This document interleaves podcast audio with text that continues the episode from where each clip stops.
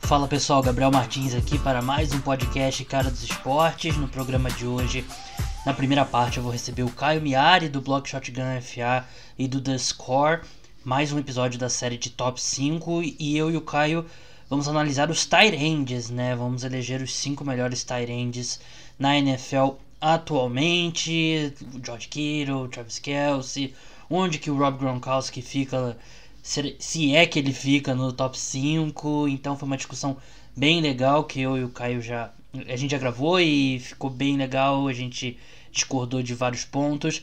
Na segunda parte do programa, eu recebi meus amigos, o Bruno e o Vitor. E a gente aproveitou esse gancho do documentário do Michael Jordan, né, o arremesso final, Last Dance, né, em inglês o nome, que na semana passada o Netflix também, aproveitando esse gancho também, disponibilizou o Space Jam na sua biblioteca e é um filme que acho que para as pessoas da minha faixa etária, né? Eu tenho 28 anos, eu, Bruno e o Vitor temos a mesma idade e é um filme que marcou bastante a nossa infância e é um clássico, né? Dá para chamar de clássico. Então eu, Bruno e o Vitor, a gente destrinchou esse filme, falou das nossas cenas favoritas e tem algumas curiosidades bem interessantes que eu separei e passei e a gente também falou um pouquinho do Space Jam 2, né? Nossa expectativa. Então, um programa bem legal para vocês. Antes de começar, queria agradecer a todos que escutaram o último programa, né? O documentário sobre o pior jogo de todos os tempos da história do futebol americano que aconteceu aqui no Rio de Janeiro 10 anos atrás, que eu estive em campo. Recebi um feedback muito positivo. E se você não escutou, é, volta lá e escuta. O episódio antes desse. E se você pulou esse episódio, tudo bem, você tem direito de fazer o que você quiser, mas dá uma chance, é uma história divertida, é uma história legal, dá uma chance lá e é um, é um programa bem diferente, é com um script, tem entrevistas de pessoas que participaram, a edição ficou bem legal, então dá uma chance, não, não pula simplesmente não, escuta lá pelo menos o começo, e se você gostar, escuta tudo. Mas é isso, vamos logo pro main event, o evento principal desse podcast, que são os cinco melhores tarentes da NFL nesse momento, dia, é, dia 13 de maio de 2020. Conversa que eu tive com o Caio Miari do blog Shotgun e do The Score. Caio Miari aqui comigo, você conhece ele aqui, convidado recorrente, trabalha lá no The Score, tem o blog Shotgun FA. E aí, Caio, como é que você tá? Tudo bom, Gabriel? Tudo certo, né? Dentro do possível. Mas tudo certo, e com você?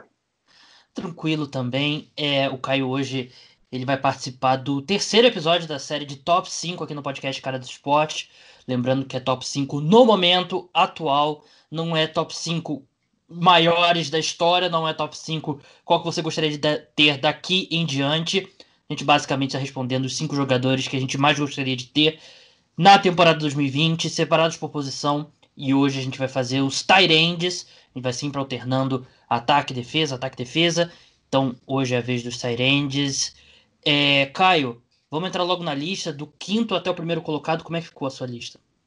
Do quinto até o primeiro, né, dos jogadores, dos Tyrants que eu queria ter nessa temporada, eu coloco o Gronk em quinto, é, Kyle Rudolph do Minnesota Vikings em quarto, Zach Ertz do Philadelphia Eagles em terceiro, o Travis Kelce do, do, do Kansas City Chiefs em segundo e o George Kittle é, lidera a minha lista.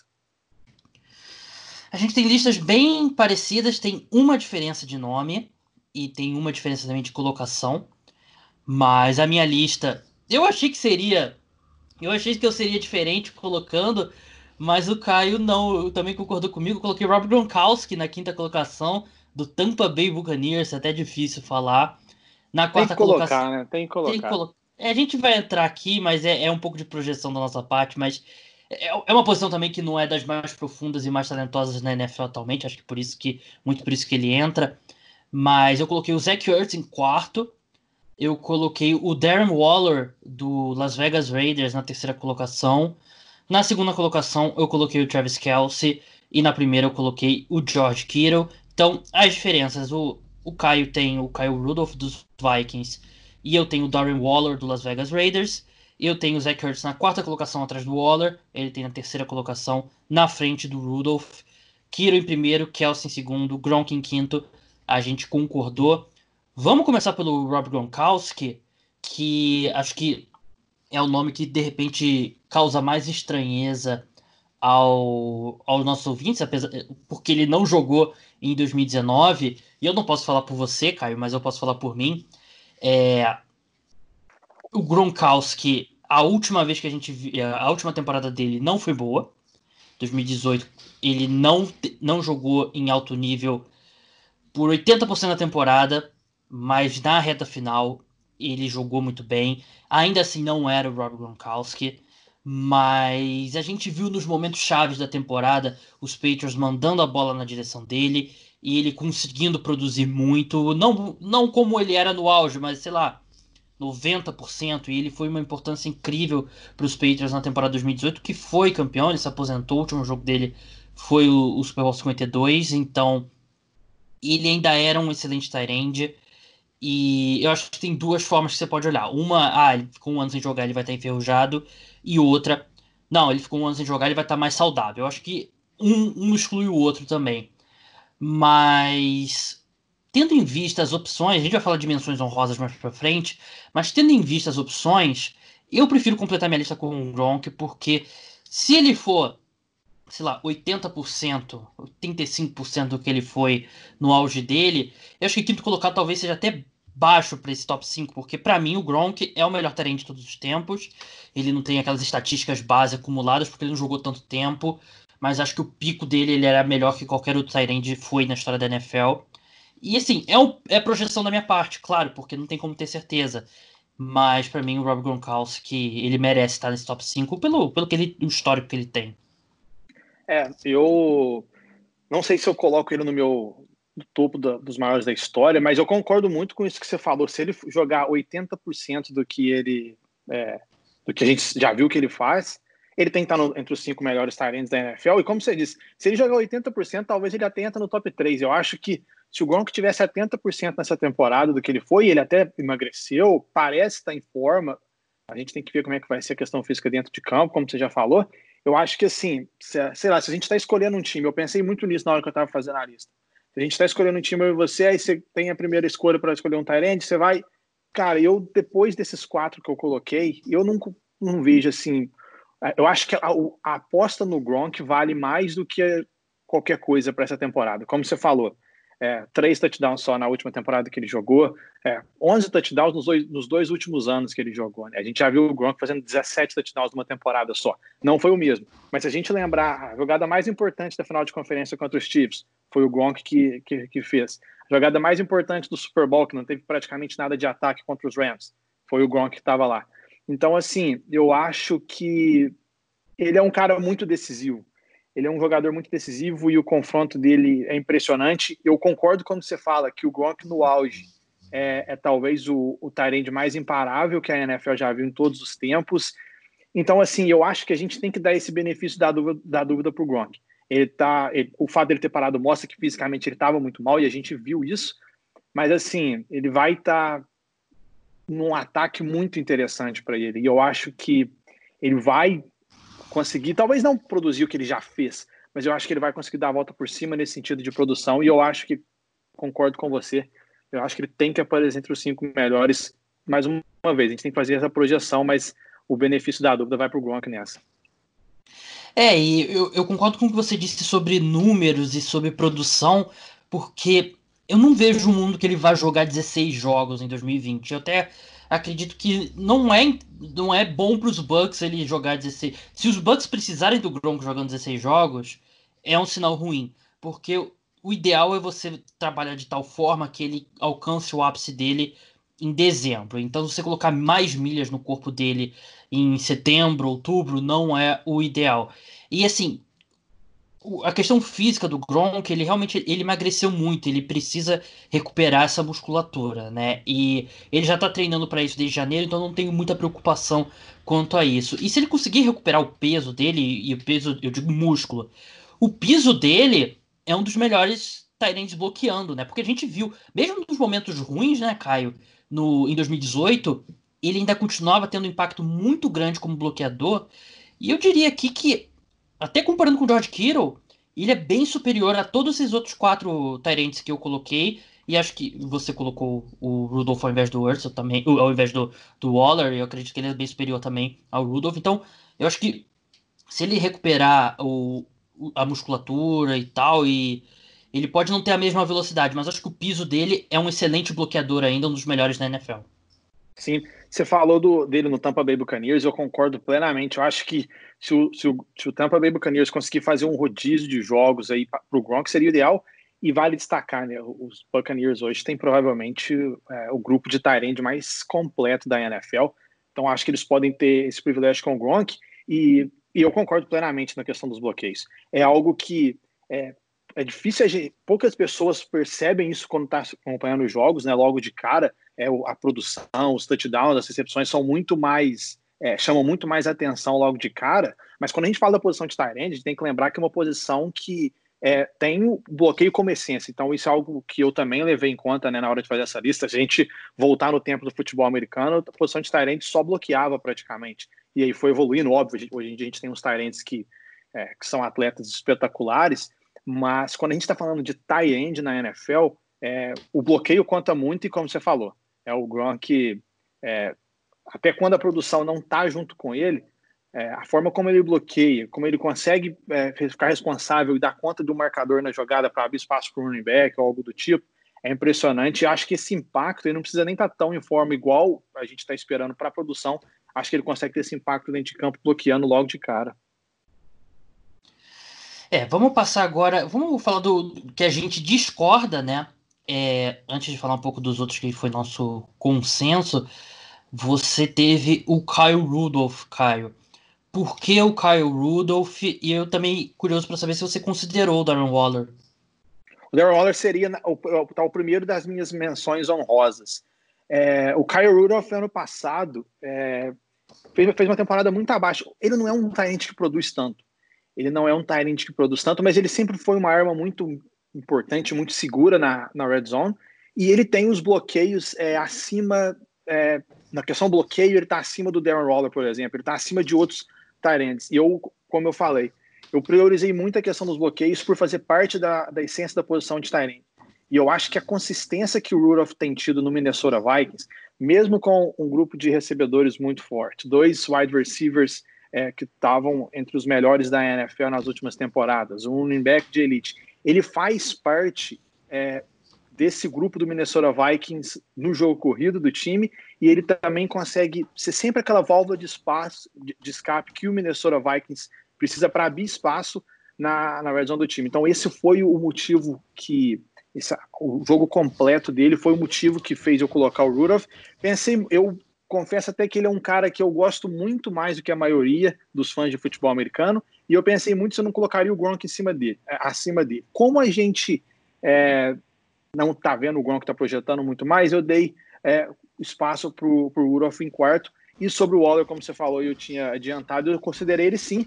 É, eu coloquei o Rudolph, não coloquei ele. É, os bloqueios contaram um pouco. O sistema ofensivo que ele estava inserido, o Waller, é, foi muito beneficiado pelos poucos recebedores dos Raiders, claro, ele deu conta do recado, mas eu acho que a consistência, ainda quero ver mais uma temporada do Waller jogando no altíssimo nível, porque ele foi brilhante na temporada passada, então por isso que eu deixei o Waller, é, seria, digamos assim, o sexto colocado na minha lista. Então, eu vou ser bem sincero, eu não considerei o Kyle Rudolph, eu não sei se ele... Eu, é que eu não, eu não pensei em top 10, né, mas eu não sei se ele entraria no meu top 10, o Kyle Rudolph, porque... É, ele é um bom bloqueador, ele já teve temporadas ótimas bloqueando é, tanto para o passe quanto para o jogo terrestre. Mas eu não sei se ele ainda é tão bom bloqueador quanto ele já foi no, no passado. E eu acho que sim, tirando o Kelsey, o, tirando o Kiro hoje, não tem nenhum Tyrande que seja elite em todos os aspectos de ser Tyrande, né? O cara que é Tyrande elite recebendo passe e um Tyrande elite é, bloqueando. Para mim, o Kiro é o único hoje que a gente pode dizer isso. E Concordo. O Kyle Rudolph, por mais. De novo, eu não sei se ele ainda é tão bom bloqueando, e também vou fingir aqui que eu sou especialista em bloqueio. Acho que pouquíssima gente é. Mas a gente, a gente pesquisa, a gente procura se informar com pessoas que sabem mais e assiste mesmo, né? A gente tem nossos dois olhos aí para ver. Mas aí, entre um Tyrande que tenha como principal força bloquear e um Tyrande que tem como principal força receber passe, o impacto maior, é do, na minha opinião, e o que eu levo mais em conta na, na hora de montar um time, se eu fosse um general manager, seria o cara melhor recebendo passe. E para mim, o Darren Waller é bem superior ao, ao Kyle Rudolph é, recebendo passe. E nada contra o Kyle Rudolph, mas ele é um cara que, de novo, tendo que escolher entre esses dois aspectos, eu prefiro o Tyrande, que é melhor recebendo, e o Kyle Rudolph, ele é um cara que uma marca da carreira 840 jardas, né? Ele já teve temporada de 8 touchdowns, que é bem impressionante, 9 touchdowns também. Mas ele, por exemplo, nos últimos dois anos, ele não passou, nos últimos três anos, ele não passou de 700 jardas recebendo. O, o Darren Waller é um pouco de projeção. Ele ainda é um jogador jovem, até ver aqui a idade dele que eu tinha notado, mas eu esqueci. Ah, vamos ver aqui pro Football Reference. Ah, 27 anos, não é tão jovem assim quanto eu, quanto eu pensava. Mas ele é um cara que teve um grande breakout fear, né? É, ele é um cara fisicamente, ele é, ele é explosivo, ele é o quinto em jardas por rota corrida, com 2,42 entre Tyrandes. Ele tem. Ele é o sexto colocado em jardas após a recepção, né? Por recepção, com média de 6,6. Então, eu prefiro esse upside do, do Darren Waller como, como recebedor do que o Kyle Rudolph como bloqueador. Apesar que eu acho que pros, pros Vikings, um time que tem muitos problemas na linha ofensiva, acho que o skill set do, do Kyle Rudolph realmente é mais é mais útil do que, por exemplo, você coloca você troca o, o Kyle Rudolph pelo Darren Waller no, nesse time atual dos Vikings, eu acho que prejudicaria mais o Vikings do que ajudaria. Concordo 100%. E se você coloca o Rudolph no time dos Raiders, o Derek Carr provavelmente pede demissão porque não vai ter ninguém para lançar a bola, se você coloca é na verdade. temporada passada. Mas assim, é, o, a, quantidade de passes que o Waller recebeu foi a, a quantidade de targets, né? Foi assustadoramente maior do que o do Rudolph. Rudolph não teve nem 50, não foi algo nem de 50 passes Sim. na temporada. E ele, tipo assim, dos jogadores, dos Tyrants, no caso, é, com pelo menos 40 targets, ele foi que teve a maior porcentagem de, de recepção, mais de 80%. Então, assim, como você falou, é, eu hoje em dia não tem nenhum Tyrant que faça as duas funções, bloqueio e recepção de elite. A gente tem visto o caso do Waller, brilhante recebedor, brilhante nas rotas e tudo mais, mas peca nos bloqueios. É, sei lá, o Jason Witten até algum tempo, hoje em dia já está mais velho, fazia isso. Eu acho que o Rudolph tem mantido essa consistência. Ele foi bem nos bloqueios da temporada passada. É, ele foi, fez parte da temporada, da melhor temporada do Dalvin Cook até agora. Ele é um cara, até quando faz uma temporada ruim em termos de produção, é, ele é um cara que está sempre aparecendo na endzone, fez seis touchdowns na temporada passada em 39 recepções, que é uma marca muito boa. Então, o fato do jogo dele ser completo, eu acho que eu dou um pouquinho de valor a mais para o Rudolph do que a gente tem visto. É, vamos, única outra diferença que tem na nossa lista, né? Eu coloquei o Darren Waller na frente do Zach Ertz e você colocou ele na terceira colocação. E assim, nos últimos acho que dois anos, dois, três anos, é, acho que dois anos, né? Porque em 2017 a gente ainda colocava o Gronk como o melhor talento da NFL. Mas esses últimos dois anos era meio que consenso, um trio, Kittle, Kelsey e Ertz no top 3, né? Mas a minha questão com, com o Ertz é que eu acho que ele tá um nível abaixo do Kelsey e do Kittle. Ele não tá no mesmo patamar, na minha opinião, porque o Ertz teve muito, ele teve todas as oportunidades do mundo para para se tornar o melhor talento da NFL em números.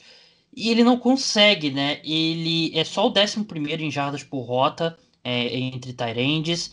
Ele é o segundo Tyrant com mais alvos desde 2015, décimo jogador com mais alvos é, no geral, né, nesse período. E ele nunca consegue ter a mesma produção do Kelsey e do Kiro, que são caras que mais ou menos igual em termos de, de, de targets e de volume de jogo. Ele não é bom após a recepção, apenas 39 em jardas após a recepção, é, por recepção, né, com 3,1. E eu acho que ele é um bom Tyrande, um Tyrande muito bom, mas eu, eu não coloco ele como elite. Eu acho que ele tá um patamar abaixo do Kelsey e talvez um patamar e meio abaixo do George Kittle. Por causa disso, eu acho que ele teve todas as oportunidades do mundo. Ele é um cara muito seguro, um cara que consegue first downs, mas num ano que não tinha quase nada ao redor dele no, no Philadelphia Eagles, ele teve muita, muito alvo, teve muito volume e não conseguiu não conseguiu produzir, não passou nem de mil jardas. Então eu tô um pouco assim, pode isso é um negócio que flutua, ano que ele pode ter um ótimo ano e com certeza eu colocaria ele mais na frente em 2021, mas eu tô em baixa com o Zach Ertz nesse momento. É, eu concordo muito quando você fala que ele tá um, um degrau abaixo do, do Kelsey do Kiro, mas para mim ele tá um degrau acima do que o Waller ah, nesse momento. É, e eu, para mim, é, são o top 3 talvez mais fácil de definir na NFL, eu diria que são esses três, pelo fato do Gronk estar tá fora. Então, e eu concordo, com mais uma vez, que o Words não está no nível do, do, do Kelsey do Kiro pelos mesmos motivos que você destacou, mas a gente também tem que lembrar que a produção dele é afetada por um outro ótimo Tyrant que está lá nos Eagles, né, o Dallas Golder.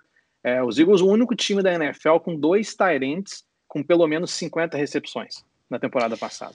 É, mas ainda assim o, ainda assim o Words teve 135 alvos né, na direção dele, né? E 156 no ano passado. Eu, ele teve muito volume na direção dele, mesmo assim ele não. Claro, ele teve um 2018 fantástico, 1163 já, 18 touchdowns. Mas num ano que ele foi indiscutivelmente o, a principal opção nesse ataque, ele ainda assim não conseguiu colocar números nem perto do Kelsey do Kittle. Mas é, é, aí que eu acho que você tocou num ponto interessante, Gabriel. Por exemplo, as jardas por recepção, por recepção dele na temporada passada foi maior do que em 2018, por exemplo. Que quando a gente olha para os números de 2018 foram muito melhores. Só que é, o grupo de, de wide receivers dos Eagles na temporada passada foi tão ruim, muito por causa das lesões, que a marcação ficava muito mais fácil de concentrar no Ertz e evitar que ele fizesse um estrago muito grande depois da recepção ou algo do tipo, até, até mesmo rotas mais longas. Tanto é que se a gente, se a gente olhar, é, ele teve 6,8 é, jardas por passe, por target, né, por passe lançado na direção dele, a pior marca da carreira dele.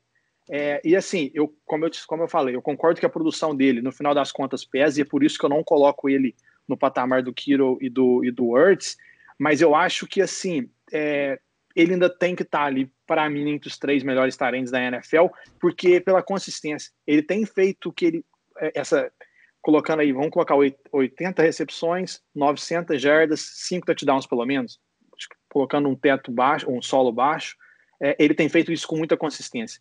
Então eu acho que nesse sentido eu coloco o Ertz, é muito inteligente nas rotas, é, parece que é fácil colocar ele no plano de jogo, apesar da produção não, não ser brilhante, como você bem destacou, eu acho que ainda coloco o Ertz em terceiro. Não, é, é justo o que você falou, mas é assim, é um risco da minha parte aqui que o Darren Waller é um aquele one hit wonder, né? Ele pode, pode vir a ser é um cara que no quarto ano da NFL explodiu numa situação que não tinha nada ao redor dele, ele era a, a principal opção, mas eu acho que o Waller mais explosivo e eu acho que o teto dele ainda é um pouco maior do que o Ertz, mas a gente vai ver em campo em 2020. Tomara que tenha temporada em 2020. Top 2, Travis Kelsey e George Kittle. E a minha questão é. Eu queria. Como você vê esse top 2, Caio? Porque. É, para mim, eu já venho batendo nessa tecla básica desde o ano passado e. Eu acho que o George Kittle é melhor que o Travis Kelsey eu acho que é indiscutível. Hoje, assim, teve algum momento ali que teve aquele ano que ele explodiu no final, não lembro se foi 2017 ou 2018, que ele explodiu no final e mostrou muito talento e tal. Que ainda era discutível, Kiro Kelsey, Kiro Kelsey, mas para mim, depois que a gente viu no ano passado, é indiscutível para mim que o Kiro é melhor que o Travis Kelsey. Eu não vejo um argumento a ser feito que o Travis Kelsey é melhor que o George Kittle. Eu acho que os dois como recebedor, os dois estão no mesmo nível, mas como bloqueador, o Josh Kittle está num patamar totalmente diferente, é muito superior, e por isso eu não vejo os dois no mesmo patamar. Eu acho que o, o Josh Kittle está talvez meio degrau à frente do Travis Kelce. Como é que você vê aí a, a distância entre os dois, se, se, é que você vê alguma distância? Eu, eu vejo uma distância, uma distância pequena, mas eu não vejo, como você falou, é, na, na, nos degraus. Eu acho que talvez os dois estão no mesmo patamar, mas sim eu vejo uma, uma distância entre os dois, sim. Eu acho o seguinte, o Travis Kelce é um cara, dispensa comentário nas rotas, é, a forma como ele consegue abrir espaço na defesa, ele é muito inteligente, ele sabe aonde que ele tem que estar, tá, e os números dele mostram isso. É, ele jogava muito bem quando o Kansas City Chiefs estava com o Alex Smith, continuou, estava produzindo. Ele com o Matt Moore, quando o Patrick Mahomes não estava jogando, ele produzia. Com o Patrick Mahomes, então nem precisa falar, assim, eu acho que você tem que dar um crédito para um Tyrant que consegue fazer isso. Um cara que vai aparecer independente do quarterback, isso mostra realmente quais são os Tyrants que são de destaque. Não é à toa que ele foi para tem cinco Pro Bowls consecutivos, tem mais de mil jardas em quatro temporadas seguidas. Eu acho que a produção do Kelsey é impressionante. E se você precisar de um Tyrande para receber, eu vejo ele como um alvo mais completo do que o Kiro. Agora, como Tyrande, e a nossa lista é Tyrande, eu acho o Kiro um, um, um cara na posição melhor. Assim, é, tá, com, tá menos tempo na liga, claro, mas o bloqueio do Kiro é espetacular e mais uma vez, a gente tem que levar isso em conta quando está falando da posição de Tyrande. A importância que o Kiro teve para os 49 na temporada passada vai muito mais do que algumas recepções que ele fez. A gente vai lembrar, por exemplo, aquela contra o New Orleans Saints é, para definir o jogo praticamente, que foi brilhante. Mas o Kiro, é, ele depois da recepção, ele é muito explosivo. Eu acho que é um diferencial enorme o que ele faz depois de receber a bola. Ele teve mais de 15 jardas por, por recepção em 2018. Isso é, é absurdo para um Tyrande. Liderou é, a NFL em jardas após a recepção por um Tyrande, 621. Sim, ano passado. É, isso é impressionante. Além do impacto que ele teve para o jogo corrido, né? Que o jogo corrido dos 49ers foi, era a principal arma do time, foi brilhante na temporada passada. O George Kittle teve quase 80% de aproveitamento nas recepções, é, recebendo a bola sendo alvo, né, recebendo o target 107 vezes. Isso é, isso é incrível, fazendo as jogadas é, cruciais das partidas. Eu acho que é, como eu falei, eu acho que os dois estão no, no patamar assim, ah, qual é o melhor talento da NFL? Eu acho que é discutível você colocar pela produção do Kelsey e tudo mais, mas como é, jogador, se a gente olhar o impacto na posição, eu acho que o Kiro está é, um pouco à frente. É, como eu falei, os bloqueios do Kiro combinado com a explosão depois da recepção fazem ele um pouquinho na liderança disso. É, então, o, o Kelsey, como eu falei, para mim os dois como recebedores estão no mesmo nível. O Kelsey é o quarto jogador que teve mais recepção para first down na última temporada com 66. Quarto jogador, não, é o primeiro Tyrande. Ele tá atrás só do, do Michael Thomas, do Julio Jones do DeAndre Hopkins. Isso mostra o impacto dele gigantesco no, no ataque aéreo, mas eu acho que aí você pega os outros aspectos, o George Kittle é, é muito melhor e no, no Pro Football Focus ele foi teve a quarta melhor nota bloqueando para o jogo terrestre e nenhum dos caras na frente era de 1 de fato titular, né? Ele é o cara, como eu falei, mais jadas após a recepção, mais jadas por rota corrida, que eu acho que é uma métrica muito boa de, de produção de recebedor, porque mostra. A, você divide a quantidade de vezes que o cara corre rota pela, pelas jadas que ele recebe, eu acho que é uma boa métrica. E assim, é, para esses, esses tarendes assim, desse nível, eu quase não considero muito o bloqueio para o passe. Porque quando você tem um cara como o Kiro, como o Kelsey, como o Waller, como o Zach Ertz, como o Gronk, se você vai para o passe, você não vai querer colocar ele bloqueando para o passe. Então, para mim, eu ignoro um pouco o, o que, que, ele faz bloqueando para o passe, porque você, se você está indo para o passe, você quer ele correndo rota. Então, é importante é o jogo terrestre. E você ter. Você me ouvir falando isso. Acho que tem muita gente que achou, pode ter achado estranho. Mas o importante do hum. Tyrande bloqueando é quando ele tá bloqueando pro jogo terrestre. Porque, porque eu falei, né? Você não quer ter um cara desse nível bloqueando pro passe quando ele podia estar tá correndo rota. E o Kiro é um excelente bloqueador pro jogo terrestre, né? E uma coisa que o Gronk fazia muito bem no auge é que se os times tratassem ele como recebedor, ele colocasse um defensive back para bloquear, o Tom Brady mudava a jogada na linha de scrimmage chamava uma corrida e o Gronk passava por cima dele bloqueando. E você pode fazer isso com o Kittle.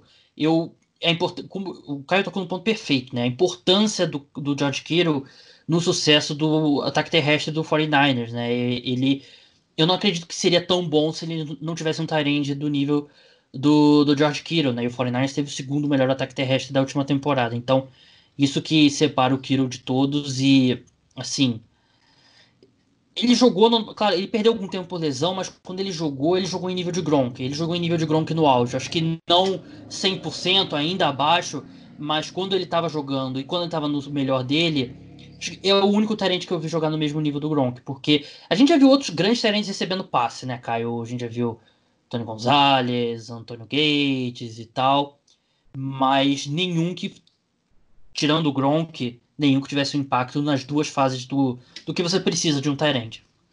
Sim, é, eu, eu colocaria o MVP dos 49ers de ataque dos 49ers na temporada passada, o Kiro. Para mim, ele foi o jogador mais importante do ataque do time. é, entre os três mais importantes da temporada inteira do time. Talvez você pode até argumentar que ele foi o jogador mais importante dos 49ers. A defesa foi muito forte, então eu não sei se eu iria tão longe. E eu também não sei se eu colocaria ele nessa comparação com o Gronk. Eu acho o seguinte, eu acho que ele é o Tyrande mais completo de alto nível que a gente tem desde o áudio do Gronkowski. Só que, é, por exemplo, o Kiro em três temporadas tem 12 touchdowns totais.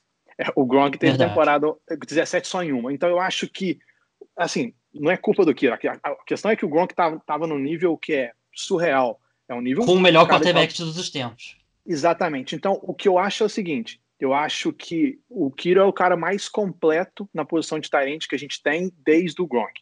É, por várias circunstâncias, o Gronk conseguia impactar mais um jogo do que o Kiro pela, por conseguir fazer touchdown. O Gronk ele bloqueava para a corrida muito bem, ele era imparável, tinha produção das jardas, como o Kiro tem, só que o Gronk dentro da, da, da red zone também ele era um alvo impressionante e ele tinha aquela a questão de fazer jogadas depois da recepção que a gente vê no Kiro. Eu acho que, como você falou, talvez se, os 49ers tivessem um quarterback do nível que o Tom Brady foi né, na época do Gronk, talvez se não, não corresse tanto com a bola, eu tenho quase certeza que o Kyle Shanahan conseguiria dar uma produção desse nível para o Kiro, mas o, o, fato dele não estar tá lá ainda, da gente não ter esse, a questão dos touchdowns ainda não aparecerem, eu não colocaria ele no mesmo nível do Gronk naquela questão, mas como você falou, eu acho que muitos times buscam ter um Tyrande ótimo para receber, vamos colocar assim, e aí tentam compensar pegando dois Tyrands um pouquinho é, menos badalados, digamos assim, que bloqueiam bem. Os, os Bills fizeram isso na temporada passada, os Raiders até fizeram isso, né, pegando o Jason Witten, talvez para complementar o bloqueio para o jogo corrido em algumas jogadas. Os 49ers não precisam preocupar com isso. O George Kittle resolve tudo, é assim, é um cara que dispensa comentário. Como a gente falou, três temporadas a gente pode colocar ele como o melhor Tyrant da NFL. Vamos passar agora para as menções honrosas. E eu tinha todo um argumento pronto contra o Mark Andrews se você colocasse ele no seu top 5, mas você, acho que assim como eu, você não. Acho que. Enfim. Ele até tá nas minhas menções honrosas, eu coloquei o Jared Cook também, que é um cara que eu acho que ele. Eu acho ele um ótimo jogador, mas ele nunca consegue entregar a produção que a gente espera de um cara com o talento dele. E um cara que talvez não está nesse, bem nesse patamar, mas eu vejo como muito potencial, é o John Smith, do, do Tennessee Titans. Eu acho que ele é um cara que tem bastante potencial. E você tem mais algum desses que eu não citei? Sim, é, concordo muito com o John Smith, ele é um cara que eu tinha escrito aqui, ele apareceu bem nos playoffs também. É, como eu falei, é, o Darren Waller foi o meu primeiro da, da lista de menções honrosas. Eu coloquei o Austin Hooper logo em seguida. É, acho que o Austin Hooper é, teve a temporada breakout é, no ano passado ele, ele merece esse crédito. É um cara que é, os bloqueios estão melhorando muito, é, assustadoramente, até pelo que a gente via ele saindo do college football. É, eu acho que eu quero ver ele ainda jogando num ataque sem ser um ataque brilhante que vai lançar a bola tanto para ele, mas eu coloco ele nas menções honrosas. Coloquei também o Hunter Henry, é um cara é. que ano passado foi um ano muito estranho para o ataque do, do, do Los Angeles Chargers. Mas eu ainda coloco o Hunter Henry lá e não, eu não coloquei o, o Andrews na minha lista. Ele tá nas menções honrosas, mas como você já falou, eu não preciso nem comentar. Então, o Austin Hooper, assim, o Hunter Henry, eu acho. Eu concordo com o que você disse. Ele teve um. Ele tava voltando de lesão, né? Ele não jogou em 2018 Sim. e tal. Então eu dou. Eu não. Eu acho que ele não tem. Ele não tem teto de. De Kiro, Kelsey, mas ele tem um teto ali de um cara que joga 12 anos e te dá sempre ali é, sei lá, 70 recepções e tantas jardas. Se, eu não sei se você concorda, mas para mim o teto dele talvez seja o Kyle Rudolph. Eu acho que o. Não, eu acho que é maior. Eu acho que o teto dele é o. É o, é o Jason Witten. O. Assim, Prime Jason Witten, né? Que ele nunca foi um cara super explosivo, Jason Witten, né? Um cara que compilou muitas estatísticas, mas eu acho que ele é. O teto dele é maior que o Kyle Rudolph. A gente discordou bastante do Kyle Rudolph, Caio. Não vamos voltar essa, esse tópico, não. Mas quanto ao Austin Hooper, o meu, a minha coisa com o Austin Hooper é que ele jogou muito tempo com um excelente quarterback no Matt Ryan. Um cara que não só jogava, jogou toda a carreira toda do, do Austin Hooper, que começou em 2016, que o Matt Ryan foi o MVP.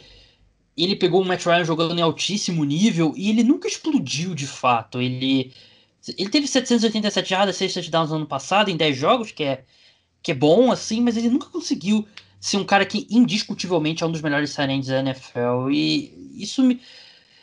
ele teve uma situação muito boa nesses últimos quatro anos e nunca conseguiu explodir, por isso que eu tenho um pé atrás com ele.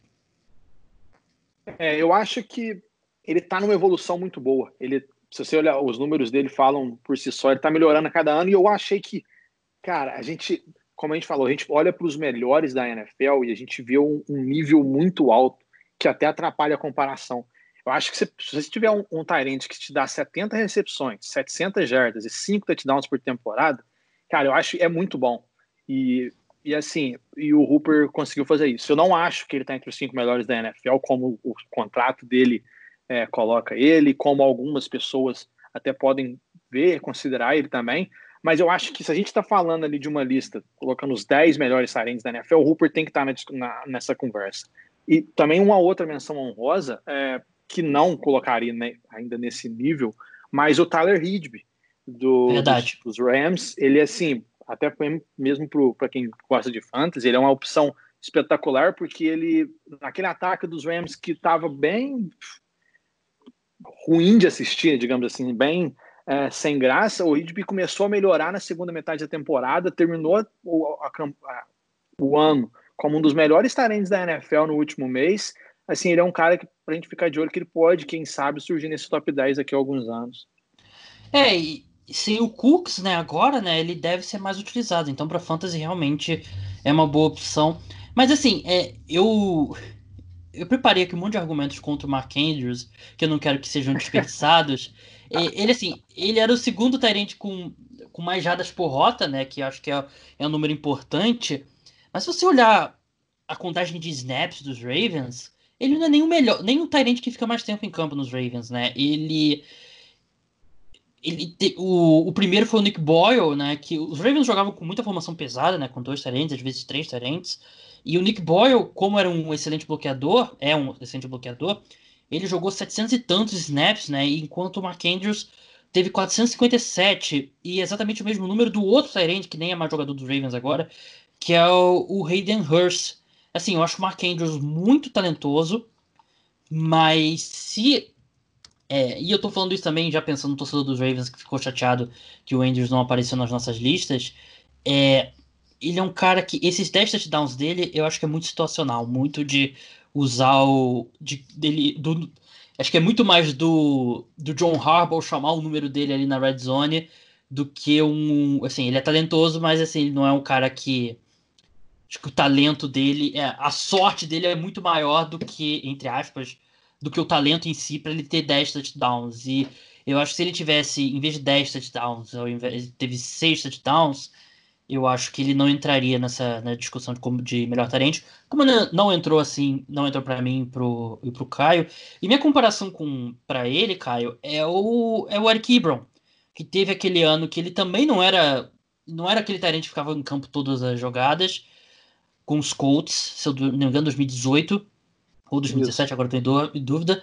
Mas ele entrava muito na red zone e o Andrew Luck olhava muito para ele na red zone, então ele acabou fazendo acabou fazendo um número enorme de touchdowns e todo mundo cresceu o olho com o Eric Ebron e agora o Eric Ebron, Eric Ebron nem nos Colts está mais. Então, eu acho que deixar se levar muito pelo número de touchdowns também, única e exclusivamente por isso, é, eu acho que tem muita sorte e muita situação envolvida, não só talento do jogador.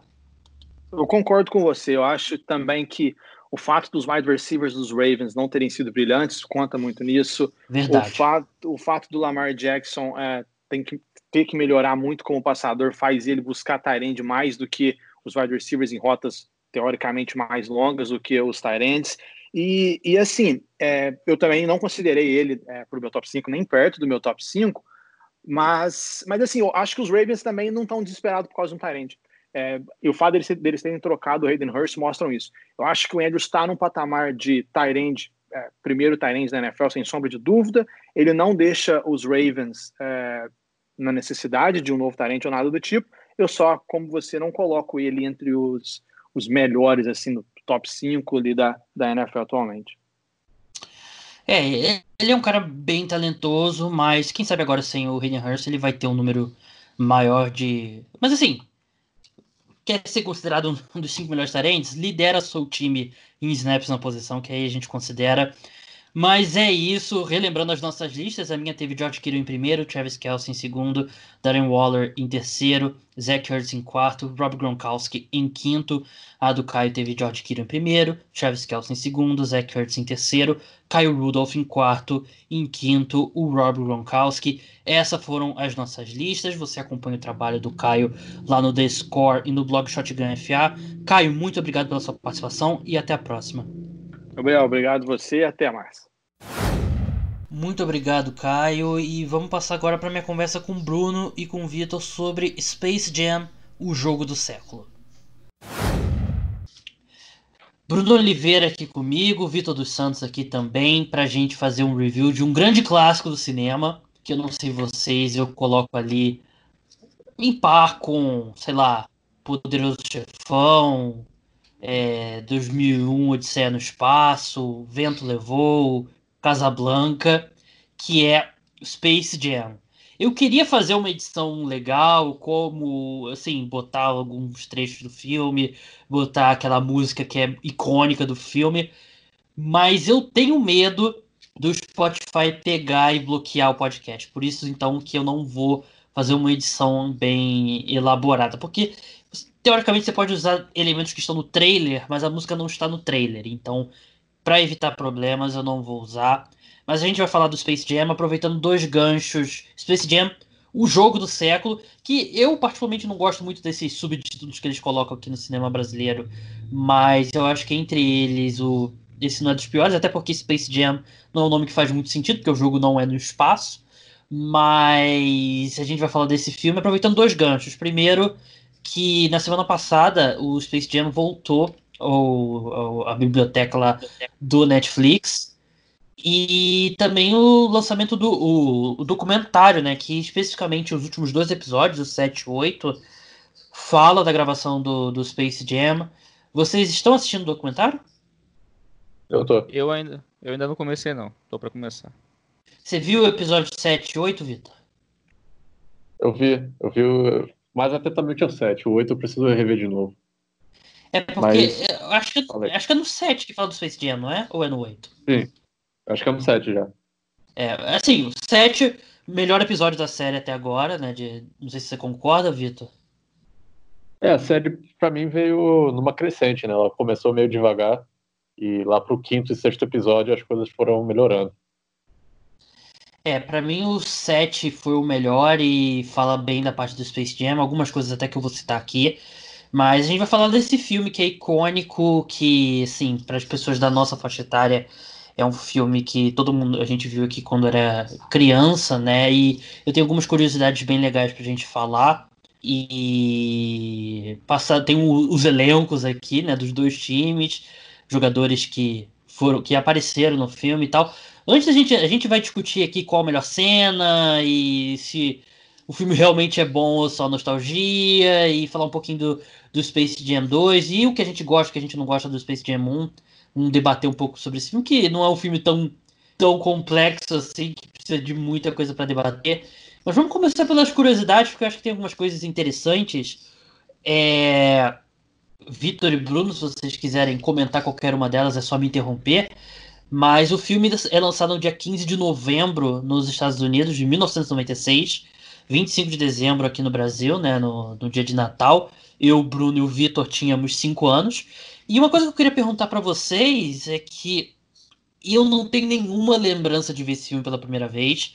Eu até perguntei para minha mãe e ela tem uma boa memória, mas ela não lembra de ter me levado especificamente para ver esse filme no cinema. Mas eu, eu não consigo lembrar. Acho que eu não consigo lembrar de um tempo que não existia Space Jam. Eu acho que é algo que é um filme que eu lembro de gostar muito quando era criança.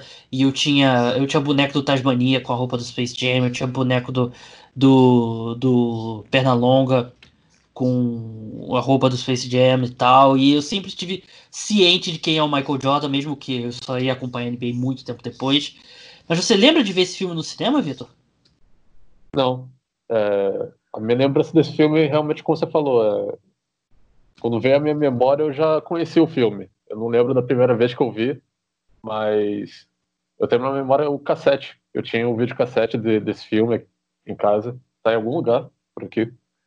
Então, muito provavelmente a primeira vez que eu vi foi, foi em casa, quando meu- meus pais compraram a- o cassete. E você, Bruno?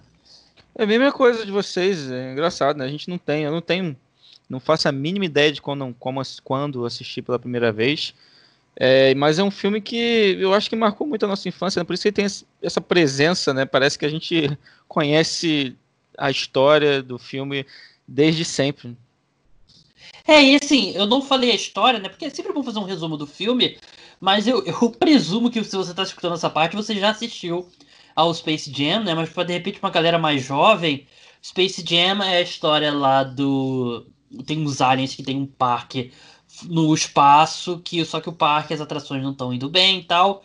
E o malvadão lá, chefe do parque, ele descobre os Looney Tunes e manda os aliens dele irem sequestrar os Looney Tunes para trabalharem como escravos. E aí eles chegam lá na Terra dos Looney Tunes e os Looney Tunes inventam que para eles conseguirem levar mesmo os Looney Tunes para lá, que é o pessoal lá do Pernalonga, Patolino, Tasmania, é, Papaléguas, Coyote e tal, eles tinham que vencer o- os, os aliens tinham que vencer um jogo de basquete. Aí os aliens vão lá, roubam os talentos de alguns jogadores da NBA e os Looney Tunes desesperados, eles vão e recrutam o Michael Jordan, que na época, na época que o filme foi feito, ele já tinha voltado para NBA, mas a história é passada na época que ele estava jogando beisebol, né? Ele se, ele eu notei aqui a data, ele se aposentou que dia? Eu tenho aqui a data, eu notei em algum lugar. Ah, vamos ver. Eu tinha notado em algum lugar, mas não estou achando aqui agora. Hum, 93. Aqui, achei.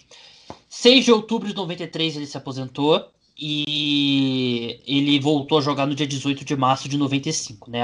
O filme é passado nesse intervalo, mas ele é filmado na off-season após a temporada que o Michael Jordan volta no final, que eles perdem pro Orlando Magic do, do Shaq, do, do Penny Hardaway. Então o filme é, é feito, é filmado nessa época, mas a história é passada durante a aposentadoria. Aí o Michael Jordan vai pro mundo lá dos Looney Tunes e eles vencem o jogo, convencem os aliens a devolver os talentos e todo mundo vive feliz para sempre. Não é uma grande história muito elaborada. É, é um filme baseado num comercial do, do Michael Jordan com o Pernalonga, um comercial da Nike. E o diretor é o mesmo diretor desse, desse comercial, que é um diretor de comercial famoso, que agora também não tenho o nome aqui. Mas é, é bem isso, né, Vitor? É um filme bem, bem comercial, né?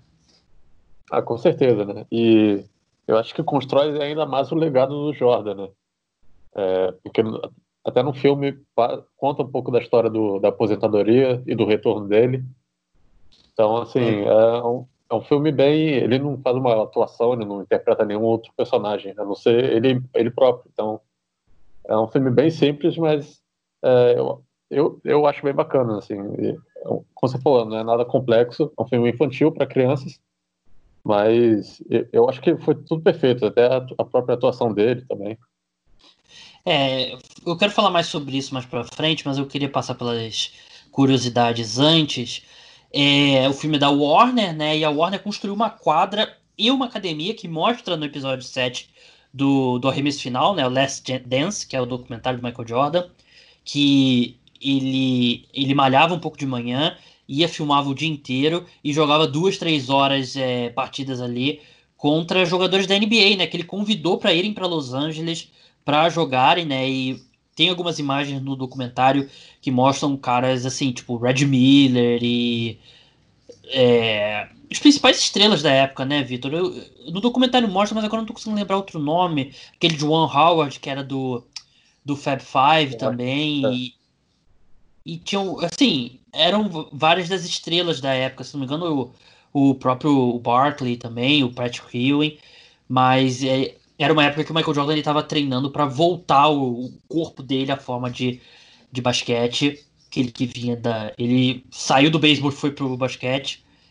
O filme faturou 240 milhões de dólares, um orçamento de 80 milhões de dólares. Bruno, maior bilheteria da história de um filme de basquete. Você consegue adivinhar qual que é o segundo? Segunda bilheteria de filme de basquete? É, Não. Não, qual é? É o White Man Can Jump, né? Que é Homens Brancos. Como é, como é que é o título em português, Vitor? É, Homens Brancos não sabem pular. Acho que é isso. Não é, pulam. Acho que é isso. Sim. É, o, é o com. É, o- é- é bem legal também. O Wesley Snipes E- e, o, é- e o outro ator. Ah, já lembrei qual é agora.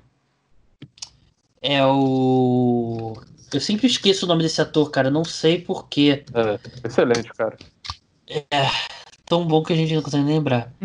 É o Woody Harrison. Woody Harrison. É- é- eu, sempre, eu sempre esqueço o nome dele, não sei porquê, mas é, é, é um bom filme. Mas é um dos maiores bilheterias dos, do filme de esportes também. Acho que é a décima primeira de filme de esporte, 240 milhões de dólares, que pra época né, não é corrigido. Mas, Bruno, 6 bilhões de dólares faturou em merchandising, que estima-se. Você tinha algum merchandising do, do Space Jam? Bom, eu tinha. ah, Eu tinha. Tem até hoje o, o, o VHS, né? A É. fita cassete. Cara, em termos de, de brinquedos, eu devo ter tido milhões de pernalongas e tais e muitos, muitos. Ah, Eu acho que eu tinha até mi- miniatura do Michael Jordan. Mas assim. é- é- com certeza foi um, time que deve- um filme que deve ter lu- lucrado muito nisso, né? É, lucrou mais do que mais com- do que a bilheteria. E é uma coisa que eu li um tempo atrás que se você levar em consideração não só a bilheteria, mas o dinheiro que o filme é, faturou com merchandising, o maior filme de todos os tempos, o mais lucrativo de todos os tempos é o Frozen, que é tipo assim também, né? Tipo na casa dos bilhões. Então esse esses filmes de criança normalmente tem essa questão também de de de impulsionar a venda de brinquedos, essas coisas, e o Space Jam aproveitou isso muito bem, claro, com a popularidade dos Looney Tunes e do Michael Jordan. É, eu acho que. É, fala em merchandising, tem vários outros tipos de coisa, né? Como propagandas para produtos, né? O próprio É. filme tem. Não sei se tem nas suas, é, nas suas anotações aí, mas tem. O próprio filme tem várias propagandas né, do Gatorade e, e É, do que o Michael era vários o, produtos relacionados ao Michael Jordan, né? É, era Gatorade, Coca. McDonald's, é, Nike, que era o que o Michael Jordan na época fazia propaganda. Mas vamos passar para os elencos. E eu montei aqui o depth chart né, do- dos times. E eu quero falar o motivo pelo qual o elenco do Toon Squad, os Toon Squad, né, que é o time dos desenhos, venceram. E eu acho que eles têm um impacto grande aí na, na formação dos elencos. Um impacto grande no basquete moderno, né? Eu quero saber o que, que o Vitor vai achar da minha teoria. Mas vamos começar pelos Monstars, que, vamos ser bem sinceros, montaram muito mal o elenco, né? E eles eram aliens de- e não conheciam muito de basquete, e isso se provou. Eles, é, os jogadores que têm o talento roubado é o, o Muggsy Bucks, que tem 1,60m, um dos jogadores mais baixos, se não o mais baixo a jogar na, na, na NBA, que o Alien era o Null, que só é nomeado em videogame e outras coisas, não tem o, o No filme no filme, é, que é aquele roxo baixinho. Aí depois tem o Charles Barkley, né, que é o, é o, o- é aquele laranja gordão, né, que, que rouba o talento dele, que é o Pound. Os outros eu não, não anotei o nome, né, mas o, o Larry Johnson do Charlotte Hornets é outro que eles roubam talento, Power Forward, e que é o Lilás Fortão. O Sean Bradley, que é o pivô do Sixers na época, que é aquele azul, aquele alien azul altão, que eu eu, eu não, sinceramente não conhecia o Sean Bradley, eu descobri agora cobrindo, é, fazendo a pesquisa, mas o interessante é que ele era jogador do Sixers na época que foi gravado o filme e foi trocado para o Nets antes do lançamento, né? Então quando ele, o filme saiu já estava desatualizado. E o Patrick Ewing, né, para completar, que ele teve o talento roubado pelo Alien Verde lá, que é o Bang. Mas Vitor, péssimo elenco que, o, que os Monstars mon- é, montaram, né? Porque você tem um armador, dois power forwards no Charles Barkley e Larry Johnson e dois pivôs no Sean Bradley e Patrick Ewing. É, time muito grande, né? Extremamente grande. É. Realmente faltou ali ó, Pouco arremesso. É, parece o Cavaliers de hoje em dia, né? Com Kevin Love, Tristan Thompson e André Drummond, todo mundo junto, né? É, É. um time bem, bem esquisito nisso aí. É, e por isso que eu acho que o Toon Squad venceu. O, ele- o time do Toon Squad era titular.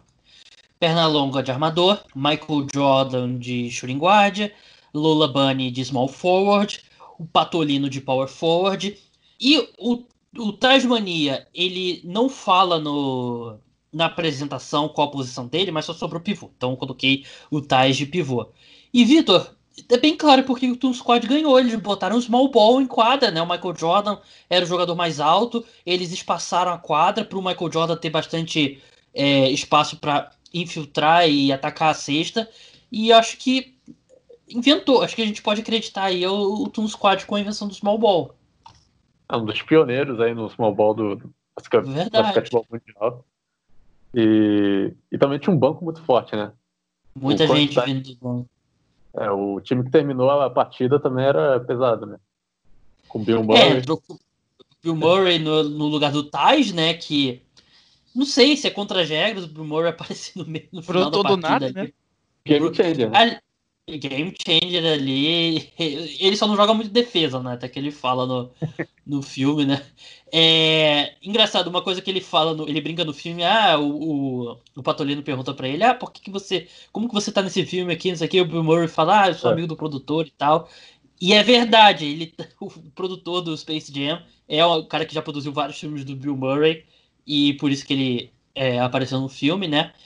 Mas vamos seguir, acho que a gente creditou bem aí. Eu acho que é justo dizer que o Toon Squad venceu aí porque colocou um time mais leve em quadra e inventou o small ball, então tá aí. Para quem não conhece muito a história do basquete, tá revelado isso daí. O jogo chegou a estar 58 a 18 no intervalo, no final do primeiro tempo. E dá a entender que aumentou ainda mais o placar, né? Que dá aquele. Vai aumentando, né? Super rápido. E seria a maior virada da história da NBA, porque a maior virada da história da NBA é o Denver Nuggets, que chegou a estar perdendo por 36 pontos e derrotou o. Aliás, o Utah Jazz estava perdendo por 36 pontos para o Denver Nuggets e virou o jogo. Então, mais um recorde aí do Toon Squad. É, a esposa e as outras coisas que eu notei aqui. A esposa e os filhos do Michael Jordan de verdade não participaram do filme. São atores ali, a esposa e os filhos. E a mesma coisa vai acontecer no, no, Space Jam 2, né? Não, eu já até vi que tem uma atriz lá que vai interpretar a Savannah, né? Que é a esposa do LeBron. Já falei da gravação, que foi no off-season e tal. Jogadores que aparecem no filme, tirando os que a gente já falou, né? Do, do Monstars. Larry Bird, Del Harris, Vladi Divac, Cedric Sebadios, Paul Westphal, Danny Ainge, Alonso Mourning, AC Green, Charles Oakley, Derek Harper, Jeff Malone, Anthony Miller, Horace Grant, Steve Kerr, Luke Longley, Brian Shaw, Bill Wennington e o Scott Pippen. É, vamos ver mais alguma coisa aqui. O dublador oficial do, do Pernalonga não participa do filme. E, e, é um dublador que dubla vários personagens do, do, do mundo lá do, do Looney Tunes. E, só que eles não chegaram a um acordo para o filme, então eles contrataram outro. E a última coisa aqui que eu anotei é que, não sei se vocês lembram uma cena no começo do jogo do, do Knicks e Suns, que tem um casal ali que fica do lado dos aliens. O, Sim, o cara ali do casal é o, é o dublador do Homer Simpson. E acho que outros hum. personagens também ah. né, nos Simpsons. Que participa de Friends também, Bruno. Não sei se você lembra. Um episódio. Hum, já aí já não vou lembrar. Mas eu lembro da cena. É quando os, os aliens chegam vestidos assim, tipo, é... um casaco, todos eles dentro, assim, do, do casaco. Sim, e ele, o episódio de Friends que ele aparece é que ele trabalha no zoológico que o, que o Ross ia lá do mandou o macaco dele e tal. Mas enfim, essas são as, é, as curiosidades aqui que eu separei. Vamos falar do filme em si. E vamos começar pela melhor cena, que eu anotei aqui algumas, mas se vocês tiverem outra, outro candidato, vocês podem falar. Eu anotei primeiro o Michael Jordan jogando beisebol com o catcher falando a, atrás dele, falando qual a, o arremesso que ia vir, que eu sempre acho muito engraçada. Os aliens roubando os talentos do Charles Barkley e do Pat Ewing. É, o Michael Jordan chegando no mundo dos Looney Tunes. O primeiro tempo do jogo, né, que o, o Toon Squad perde feio. O retorno no segundo tempo, que tem a água do Michael Jordan.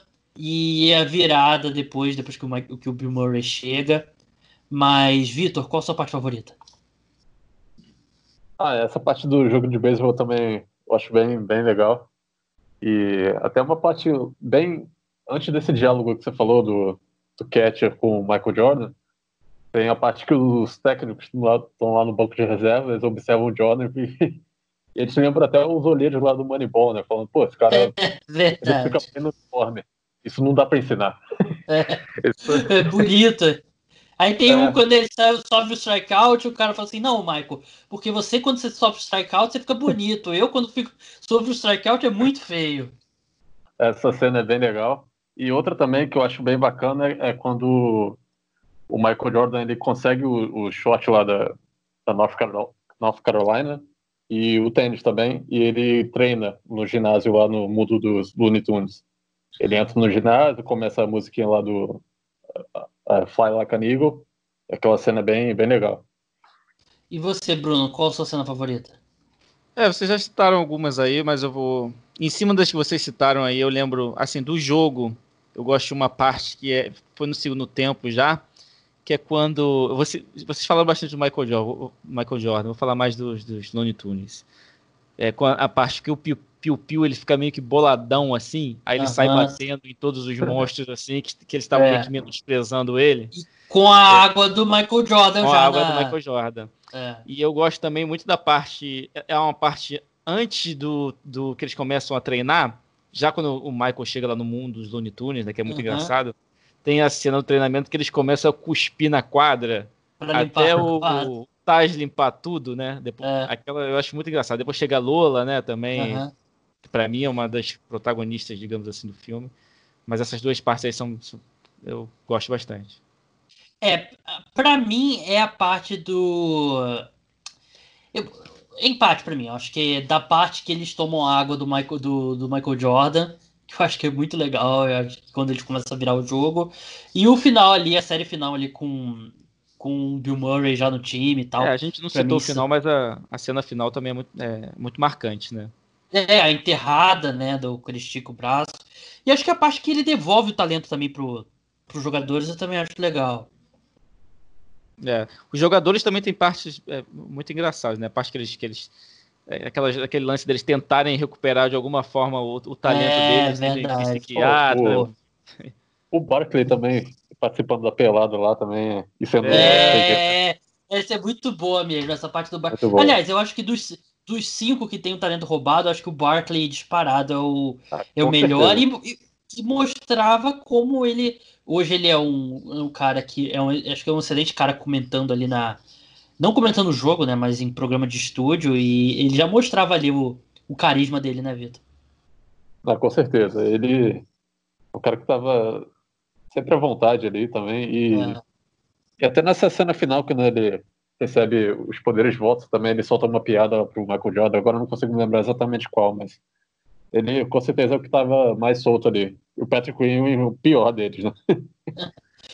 O, é triste porque a gente sabe que hoje em dia eles brigaram, né? O Charles Barkley e o, e o Michael Jordan. E acho que foi até no podcast do Bill Simmons que eles falaram sobre isso, né? Porque num desses programas da TNT, o Charles Barkley falou que o, o Michael Jordan ele tinha que parar de contratar os puxa-sacos e contratar gente melhor pro. Acho que na época nem era Hornets ainda, acho que era o Bobcats ainda. E desde então o Michael Jordan nunca mais falou com o Charles Barkley, que eles eram amigos, né? E acho é, isso é um ponto triste vendo o filme, né? Saber que eles não são é, mais amigos, mas é, acho que essa que se lembrou também do, do jogo com, a- com as garotas lá é, é bem legal mesmo. E falando da atuação do Michael Jordan em si, é, eu acho que ele, ele não é um desastre, Bruno. Eu não acho que. Eu acho que tem, tem piores, mas ele. Em nenhum momento ele parecia muito confortável. Não sei o que você acha.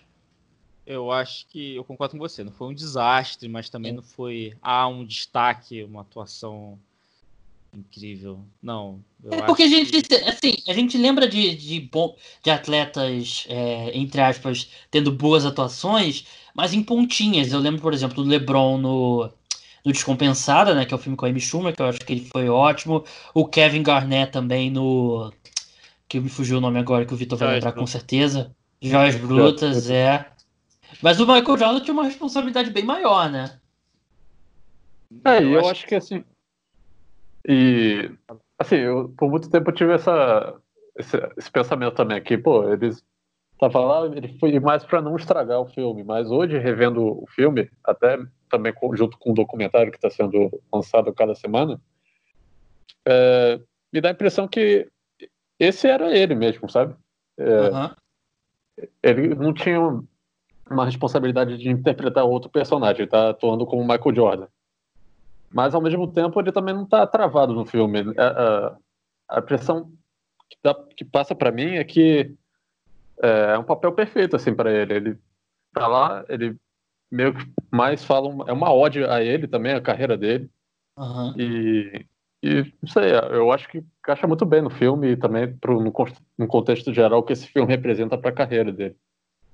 Então você acha que ele poderia ter sido o primeiro atleta da NBA a ganhar um Oscar ao invés do Kobe depois com o documentário? Com o curta. Ah, com certeza. é o que falta pra carreira dele. Aposto que ele deve pensar até hoje, o Michael deve dormir, pensando como que ele vai conseguir o Oscar que ele não conseguiu com o Space Jam. Mas uma pergunta difícil que eu tenho que fazer para você, Vitor, e para você, Bruno, também, é: o filme realmente é bom? Ou é apenas nostalgia? Apenas pessoas como a gente que viu quando criança, que gosta do filme? Que criança a gente tem um nível de, é, de exigência infinitamente menor. Então a pergunta é: o filme realmente é bom? Ou é a nostalgia que faz a gente gostar, Vitor?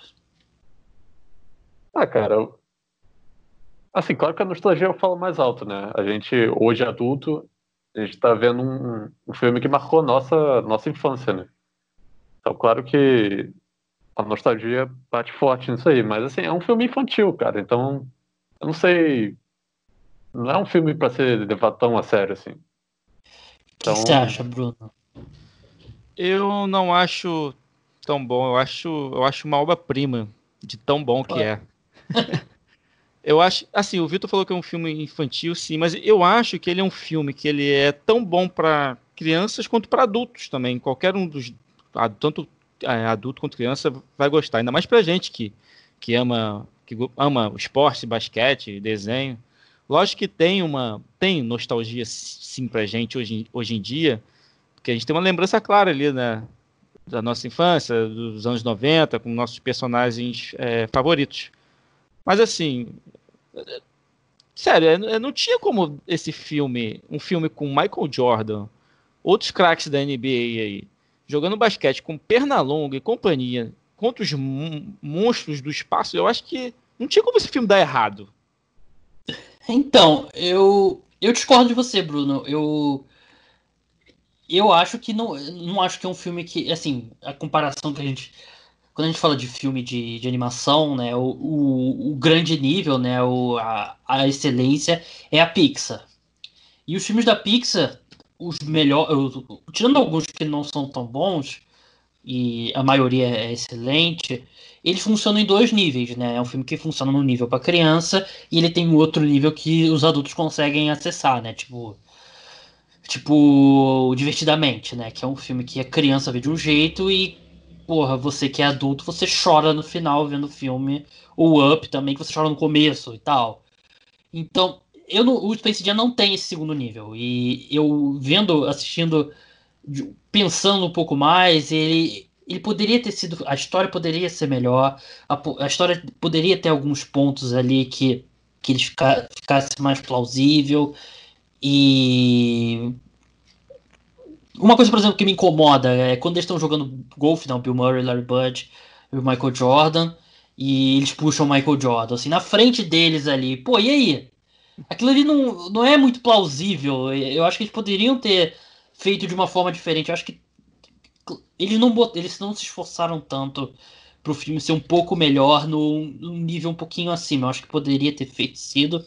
Mas assim, é, um, é como o Vitor falou, um filme para criança mas eu acho que a gente está assistindo ele aqui hoje e eu assisti, fiquei super feliz vendo, porque é, é por causa da 100% por causa da, da nostalgia mesmo. Eu não acho que ele não é no nível nem longe nível Pixar, assim, que você tem um segundo nível ali. Uma piada que acho que criança não pega e só depois você adulto pega, Bruno, é, é quando aparece a Lola Bunny Aí ele, ela tá conversando ali com, com perna longa e tal. Aí tem uma hora que ele cai todo duro no.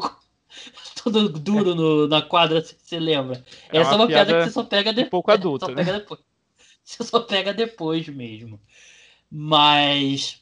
Acho que a gente falou bem do filme. Tem mais alguma coisa que você queria falar do filme, Vitor? Ah, eu, eu nem vejo essa, essa cena que te incomoda. Eu isso passa na minha cabeça, assim, sabe? Isso, eu, esse filme, para mim, como é, você falou antes, é um filme simples para crianças, realmente, mas é, eu não acho tão, tão bizarro, assim. Não tem nada muito absurdo no filme, não. É, a crítica, 43% no Rotten Tomatoes, que é ruim, mas não é nenhum absurdo. E eu vi um crítico, é, alguns críticos importantes da época deram notas ok pro filme, e eu acho que realmente é um filme ok, só que é, para mim acho que é, de novo, é nostalgia. Na Space Jam que... 2, pode falar. Desculpa. Não, não, não pode falar. falar só que na época diz... parece que a galera na época, os críticos não não curtiram tanto o filme, que ele foi meio que que crescendo a popularidade depois com o passar dos anos. Uma parada que eu queria falar, não sei se você vai falar, mas uma parada, uma coisa que eu tenho muito é a trilha sonora do filme, que eu acho que é completamente sensacional. É, tem I Believe I Can Fly, tem a música tema do filme Space Jam, tem aqui o Vitor citou também, que agora me fugiu o nome. Laila Canigo.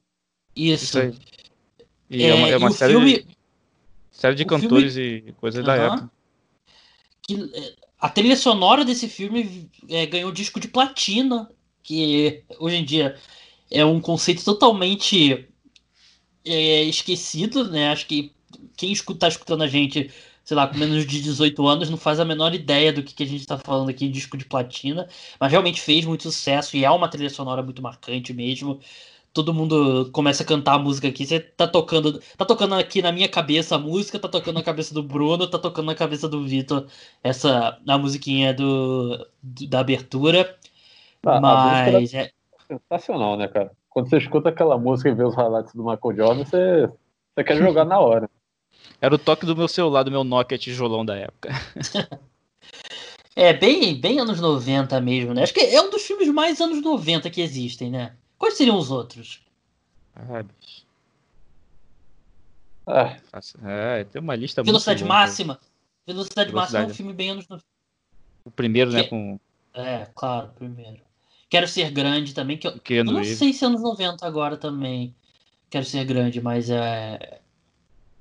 Acho que é, acho que é, um, é um dois. Esse que a gente pensa, viu? É, o. Acho que é, é, um filme bem, é um filme bem anos 90 mesmo. Mas vamos falar do Space Jam 2, que já tá. Eu acho que já terminou de filmar até. E eu não sei se vai lançar ano que vem ou no outro ano, mas vai ter o LeBron. E, Vitor, eu tô preocupado. Porque o LeBron, ele não é tão popular quanto o Michael Jordan era na época. O LeBron, muita gente não gosta do LeBron. E, de novo, eu acho que vai ter o público-alvo, entre aspas, desse filme são gente, pessoas de, sei lá, 20. A gente tem 28, sei lá, 27, 26 no máximo pra cima, né? Pessoal de 30, 35 anos. E eu não consigo ver uma forma como eles possam fazer essa história funcionar para esse público. Então eu tô preocupado. É, sim, tem espaço para dar merda, né? É, Mas eu, eu, tô mais, eu tô mais curioso do que preocupado, porque eu acho que um dos desafios que o pessoal tá fazendo esse filme aí vai, vai ter é, é porque, assim, o primeiro Space Jam, o Michael Jordan era um, os caras mais famosos do planeta, né? E os Looney Tunes também eram grandes no mundo infantil. Uhum. Hoje Ninguém dia... liga mais para Looney Tunes, né? Exato. Então, assim, eu acho que a maior parte do filme, nesses dois agora, acho que pode ser mais centrada nos jogadores mesmo. Eles são mais populares até que, o, que os personagens do, dos Looney Tunes. Então, assim, como eles vão lidar com isso, eu, eu tô curioso para saber. E Assim, a escolha do, dos, do, dos jogadores, né, pro elenco, do que já foi divulgado, acho que deixa a desejar um pouco, né? O deixa. Lebron, o, o Lebron eu confio, por mais que ele seja meio corny, né? É, eu, eu confio nele em frente às telas, mas assim, Chris Paul não é um cara muito carismático. É, Anthony Davis, eu não sei muito bem, então poderia Também ser melhor. É. é. o elenco aqui, eu tenho aqui os jogadores, é o Chris Paul, Damian Lillard, que eu achei que foi uma escolha interessante. É, também. O Clay, Clay Thompson, que foi escolhido, eu não sei, ele é um cara que, assim, eu acho que ele tem um bom senso de humor, mas eu não sei se vai se traduzir bem no, no filme. Eu não acho que vai funcionar. Caio Kuzma também, que eu acho que a gente poderia conseguir algo melhor do que o Kuzma. E, e tem três jogadores da, da WNBA também, que é Diana Taurasi, Neneka Ogumiki e Tinei Ogumiki, que eu acredito que sejam irmãs, pelo mesmo sobrenome, uma baita coincidência. Mas sei, Bruno, qual seria o seu quinteto? Eu botei aqui, eu falei, preparei vocês para isso. Qual seria uhum. o seu elenco? Sim, podendo escolher qualquer então, jogador. Legal eu falar primeiro, que eu ia pedir para falar primeiro. Eu acho que, assim, é, você, Gabriel Vitor, vocês sacam melhor para escolher o quinteto, melhor quinteto, digamos assim, da NBA hoje em dia. Eu acho que o meu seria um pouco mais óbvio, aí com LeBron, Anthony Davis, Steph Curry. É, mas eu, eu queria é, puxar esse gatilho para fazer duas perguntas para vocês. É, antes de vocês dois responderem o, o, quinteto de vocês, pensando assim no segundo filme, hoje em dia. A primeira, principalmente para o Gabriel, você, com certeza você tem o seu quinteto aí em mente, mas é. se você acha que seria legal, Fito também, né? Ver jogadores mais novos no filme, por exemplo, o Zion ou o Luca Doncic, é, ou, se acha, ou se você acha que seria um exagero, eu acho que seria maneiro por exemplo, o Zion um dos rookies mais aí, promissores dos últimos anos.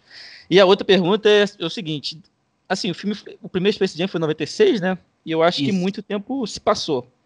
E eu acho que de lá para cá, assim, é, tivemos muitos jogadores aí que fizeram história na, na, NBA.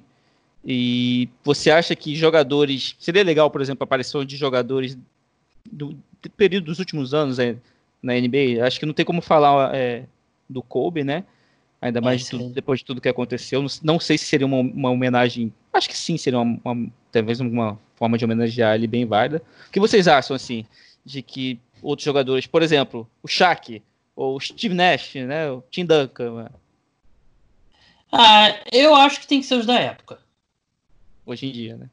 É.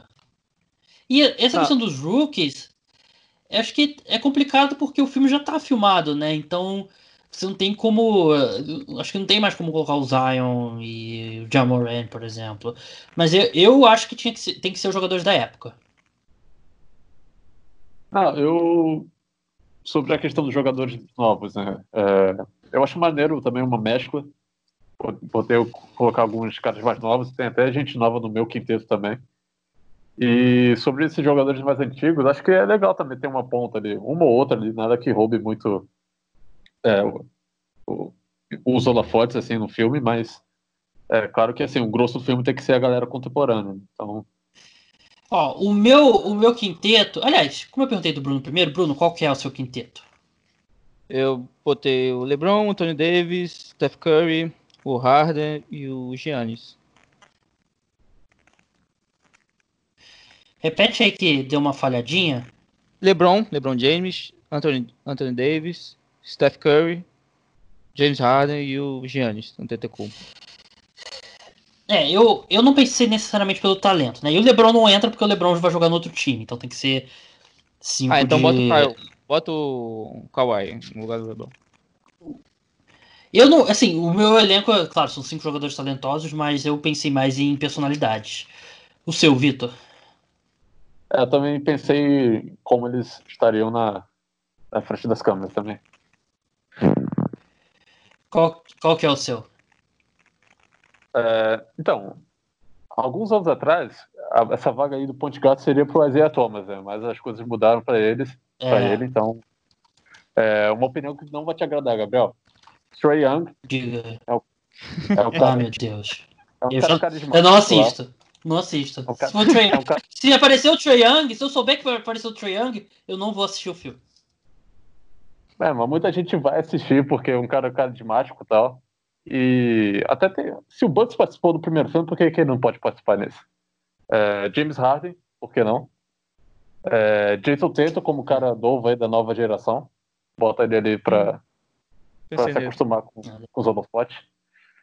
Blake Griffin, porque, pô, é, ele fora desse filme eu não sei como isso é possível, porque é um cara super midiático aí, comediante e tal.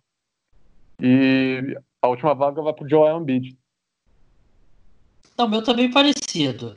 O meu, eu acho que o Blake Griffin tinha que estar. Tá. Acho que é o maior, maior absurdo ele não estar. E assim, não porque ele é. Assim, ele é. Claro, ele teve muitos problemas de lesões e tal, ele é muito talentoso, mas fisicamente ele já não é o mesmo do auge. Mas ele é, um, ele é, ele é de verdade engraçado. Ele é um cara que faz set de stand-up comedy. Ele é um cara que faz aquelas batalhas de, de roast e tal. Então ele é um cara muito engraçado. E eu acho que foi uma grande oportunidade perdida e pode ter a ver com, com rivalidade entre agências, né? Se bem que o Chris Paul é daquela CAA, né? Que é rival né, da, da Clutch, então talvez não tenha muito isso. Mas o meu time é, é o Curry de armador. Porque eu acho o Curry, eu acho ele muito, muito carismático. E as crianças gostam muito do Curry. Então eu acho então, que faria sentido o Curry.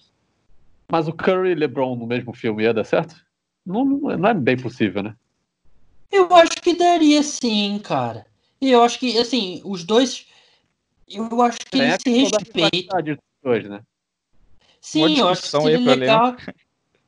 É, eu acho que ele. Eu acho que, assim, o LeBron claramente ficou ressentido com a forma como o Curry roubou os holofotes dele, entre aspas, né? Entre aspas. Mas acho que eles se respeitam, acho que poderia sim. Ia prejudicar o clima do vestiário, ia prejudicar o clima do vestiário do time. Mas o, o Curry não joga, o Curry só tem um talento roubado, pô. Ele não vai estar tá lá na, na partida, porra. É. Pô, parece que vocês não viram um filme. O, o, o shooting guard é o Luca Doncic, que eu queria, quis colocar alguma coisa ali internacional. E o Doncic é, ele é carismático também. Eu acho que o Kawhi tinha que estar, tá, porque o Kawhi, com a personalidade dele, o fato dele não falar, eu acho que seria muito legal. Acho que seria bem cartunesco, assim, o, o Kawhi. O Blake Griffin, como eu falei, e o Embiid, que o Vitor colocou também no dele. Não sei se o Bruno colocou no dele, agora eu não lembro. Não. Mas eu acho o Embiid também, eu acho ele bem cartunesco. Bem cartunesco, assim, também, eu acho que seria, ficaria legal. Mas só para fechar Space Jam 2, é... eu tenho aqui. Ele tem algumas pessoas de peso nesse filme, né? O Hans Zimmer tá fazendo a, a trilha sonora, o Hans Zimmer que trabalha Nossa. com o Christopher Nolan, né? Que Muito fez bom. Interstellar, Origem, ele já fez Gladiador e. Enfim, o cara que já ganhou. Eu não sei se ele já ganhou um Oscar, né? Mas ele sempre é indicado. E, aliás, ele ganhou aqui, calma aí, tô com a lista aqui dele. Ele ganhou, ele foi indicado uma, duas, três, quatro, cinco, seis, sete, oito, nove, dez, onze vezes. Ganhou uma vez por Rei Leão, 1994. E o diretor, aliás, o produtor executivo é o, é o Ryan Coogler, que dirigiu o primeiro Creed, dirigiu Pantera Negra, dirigiu Fruitvale Station. Ele é um dos melhores diretores trabalhando hoje. É, ele não. Ele escreveu também, ele iria dirigir, mas teve algumas questões ali de tempo ali de, de calendário que não deu para ele dirigir. E o diretor, Vitor, é o Malcolm D. Lee. Eu não sei se você viu esse filme, eu acho que você viu esse filme sim. Ele dirigiu Girl Strip. Girl Strip? Uh, não, isso aí não. É, Acho que eu não sei o nome em português agora. Me fugiu o nome em português. Deixa eu ver se eu descubro o nome em português. É aquele filme com a Tiffany Harris, com a com a com a esposa do Will Smith agora que me fugiu o nome, que elas viajam para Nova Orleans e tal. Ele é muito engraçado. É uma comédia muito boa. Deixa eu ver aqui o nome em português. Não tem nome em português aqui? Não tem o nome em português. Viagem das não, Garotas, em português. Nunca é muito, muito engraçado. É bom? É bom? Eu achei que você teria visto. Vale a pena assistir. Você já viu, Bruno? Não, não. Vou botar na minha lista aqui. Fiquei curioso. É muito engraçado, é muito bom. Então acho que tá em boas mãos, assim, tem boas pessoas. Orçamento 161 milhões de dólares, então bastante dinheiro. Outros atores que estão aqui envolvidos, Don Cheadle, que é o War Machine, né, do, do uhum, da Marvel. Ele vai interpretar o é, um vilão, parece, né? É, eu não sei. Algum né? tipo ele tá aqui como elenco. Deve ser, né? Tá a dubladora aqui da Lula Bunny e tal. Então é isso. Acho que a gente destrinchou bem aí o Space Jam e a nossa expectativa para o Space Jam 2. Espero que seja bem legal, mas eu tô, tô pessimista, vou ser bem sincero. É, Bruno, valeu aí pela participação, até a próxima. Valeu, valeu, abraço. Valeu, abraço, Gabriel Vitor. Valeu. Muito obrigado, Bruno. Muito obrigado, Vitor. Muito obrigado, Caio. E muito obrigado você, ouvinte. O podcast Cara dos Esportes volta no, na segunda-feira. Mais um episódio da série de top 5. Mais um episódio duplo de defesa. Defensive backs, cornerbacks e safety serão o, as duas posições que a gente vai ter top 5. Não defini ainda com quem, mas até lá, até lá eu vou definir. Então é isso, pessoal. Muito obrigado a todos que escutaram e até a próxima. Tchau.